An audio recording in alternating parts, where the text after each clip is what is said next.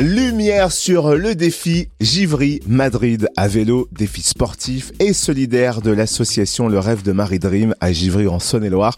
Une asso créée par Sylvie et Didier Garopin, parents de Marie, une adolescente de 16 ans qui a perdu la vie à cause d'un lymphome. Et ses parents ont décidé de poursuivre son rêve, faire tout ce qui est en leur pouvoir pour aider à faire avancer la recherche sur les cancers pédiatriques et sauver des vies.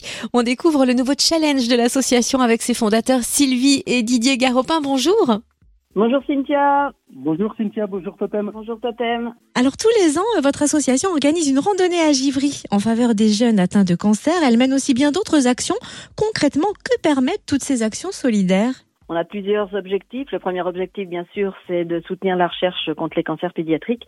Et aussi, c'est euh, d'apporter une bulle de, de douceur euh, pour les enfants qui sont et les jeunes qui sont hospitalisés. Donc, euh, on prend en charge, par exemple, des soins de sophrologie, de réflexologie, des ateliers artistiques dans les hôpitaux.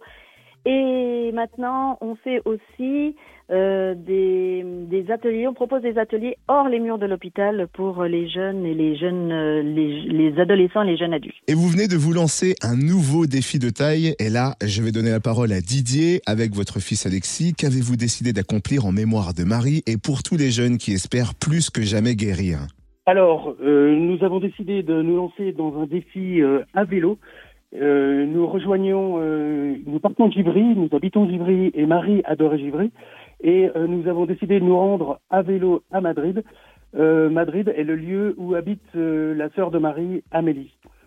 donc voilà, c'est un défi solidaire qui a pour objectif la sensibilisation au cancer pédiatrique des enfants et adolescents et euh, une levée de fonds aussi euh, qui euh, sera destinée à React for Kids, qui est une organisation qui regroupe 350 chercheurs en France et donc la totalité de l'argent que nous aurons récolté sera reversé à cette organisation. Alors vous êtes parti dimanche 15 mai. Le défi dure 20 jours, comporte plusieurs étapes et vous venez dire que vous allez sensibiliser le public au cancer pédiatrique.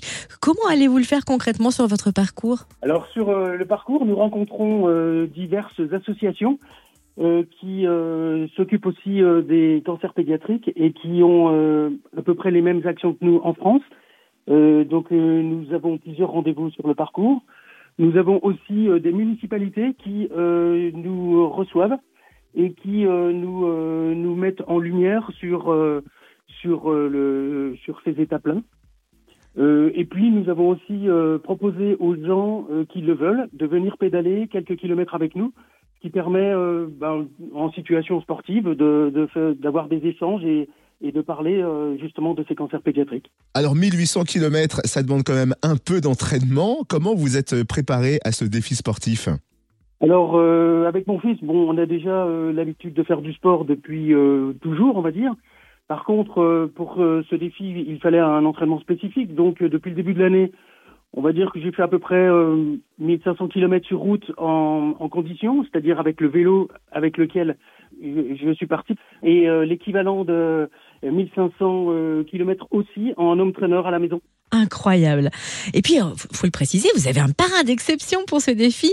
Qui est C'est comment vos forces se sont-elles unies? Comment s'est faite la connexion entre vous? Alors oui, le parrain d'exception, pardon, c'est euh, Denis Brognard. Alors, euh, pourquoi nos forces sont unies Denis est originaire de, a passé une partie de son enfance à Givry. c'est aussi par son métier l'animateur d'une célèbre aventure euh, télévisuel. Donc euh, il nous paraissait assez euh, logique de le contacter, chose que nous avons fait. Et les conversations téléphoniques que nous avons eues avec lui se sont déroulées très simplement on va dire euh, amicalement et sportivement. La vidéo de Denis Brognard est disponible hein, sur le site lerêvedemaridream.fr et en outre ce défi, comme nous le disions, votre association propose de nombreuses actions. Un concert est prévu demain au théâtre du Port Nord de Chalon-sur-Saône avec un artiste au grand cœur.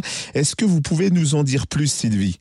Oui, alors euh, demain, donc euh, au port Nord de Chalon, on a la chance d'être mis en lumière par une association qui s'appelle Lumière la Seine s'engage. Donc c'est une euh, une, association qui s'occupe de spectacles et qui nous a choisis. Euh, et demain, on est super heureux d'accueillir donc Yves Jamais euh, avec son spectacle Parenthèse 2 au Port Nord. à 20h. Euh, il y a encore des places. Vous pouvez, pas beaucoup, mais il en reste encore. Vous pouvez aller chercher vos places euh, à l'Office de tourisme de Chalon ou alors euh, par Internet. On espère qu'il y aura beaucoup de monde.